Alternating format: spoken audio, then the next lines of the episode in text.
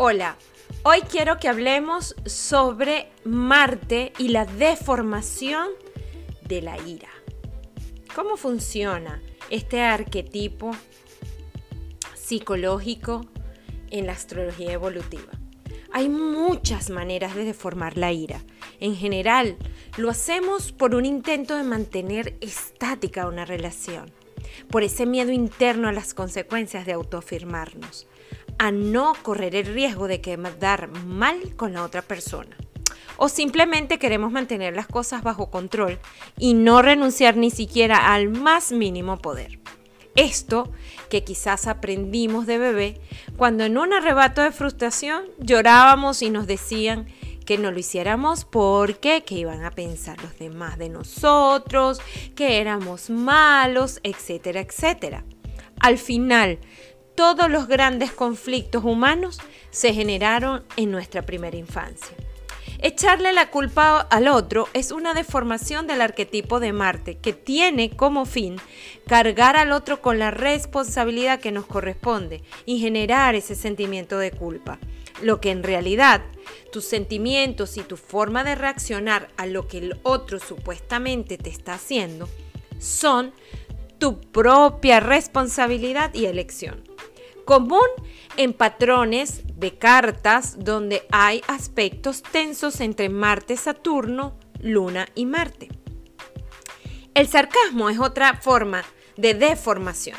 Si estás enojado con tu pareja, en vez de expresarlo de manera limpia y directa, escupes ironías hacia el otro e inclusive le haces bromas pesadas a alguien, puede ser una manera de desformar tu propia ira.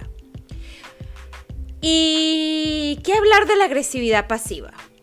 Aquellos recursos de los impotentes que generando una deformación de su cólera son actos que se hacen sin querer queriendo y se ejecutan siendo muy utilizado para las féminas, por ejemplo, enfermarse para hacer sentir culpable al otro, manipularlo olvidarse de fechas importantes, ignorar sus necesidades.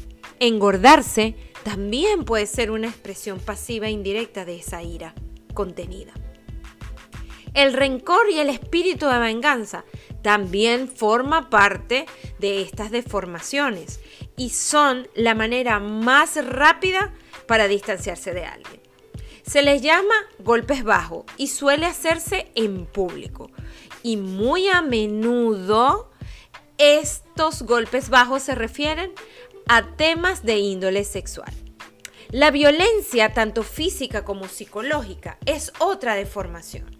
Instintivamente nuestro Marte, porque es el planeta de la sobrevivencia, no los advierte.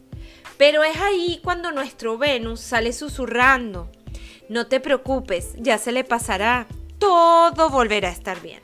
Por regla general, cuando una persona ha demostrado violencia con personas o cosas, lo más seguro es que algún, en algún momento también lo hará con nosotros. Y aquí podemos añadir que si has tenido padres violentos, la violencia formará parte de tu mito personal y tenderás a atraerlas o a expresarlas.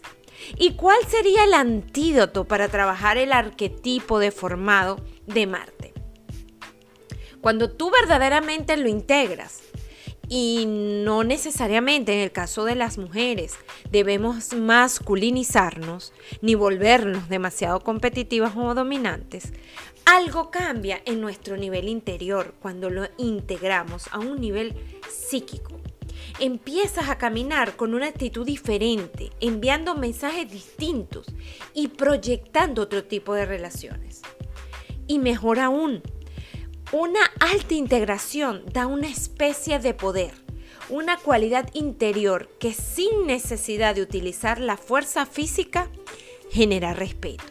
Allí podemos entender que nuestro Marte se está expresando e integrando de la manera más saludable en nuestra psique.